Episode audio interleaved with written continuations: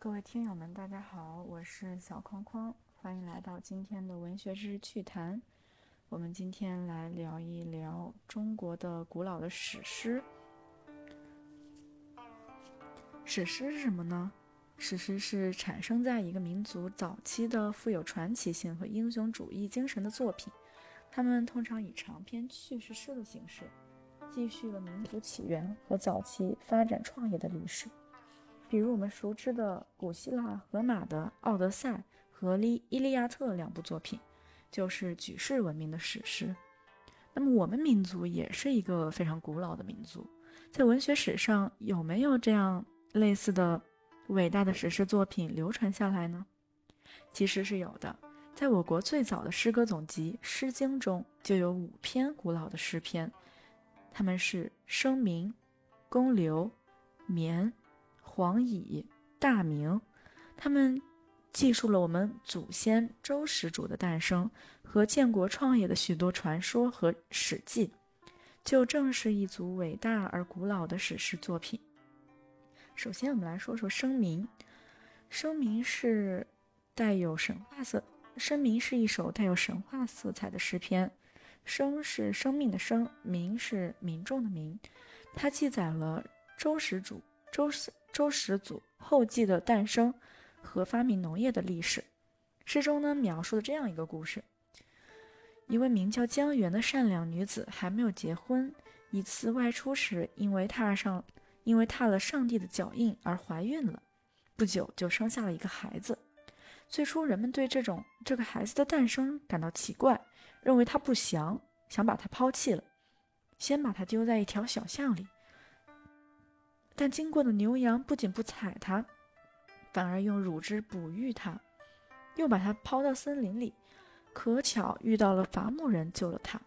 最后又把它丢弃到寒冰上，结果飞来一群鸟，用翅膀遮蔽它，温暖它。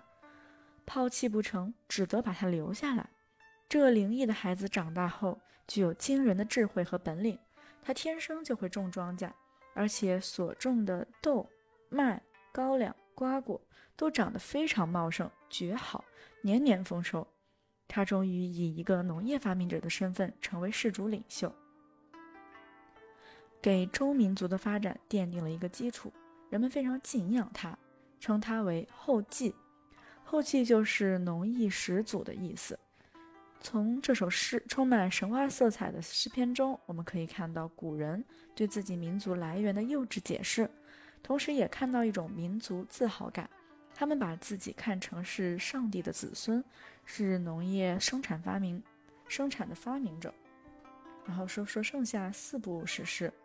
那么，据传说呢，周人为了躲避西方戎狄的侵扰，以及为了进一步发展生产，获得广阔而肥沃的可耕土地，曾经有过两次大迁移。第一次是由周人元祖公刘帅刘率领迁到呃毕地今陕西旬邑附近。第二次是由周文王的祖父古公桓父率领由喜地迁徙至岐山附近。这两次经历都被记载在《公刘》和《绵》两首诗中。诗中都描绘了这两次非常艰苦的大迁移。他们先是逃穴而居，逃穴就是挖土、窑土洞，然后到在新到的地区勘察地形，寻找水源，开垦荒地，建设家园，从而民族繁衍，日趋富庶和强大起来。那么第四首诗《黄蚁》呢，是歌颂周文王伐崇。伐密的战绩的，崇与密是位于西北地区的两个小国。这两次战争的胜利为周人灭商打下了基础。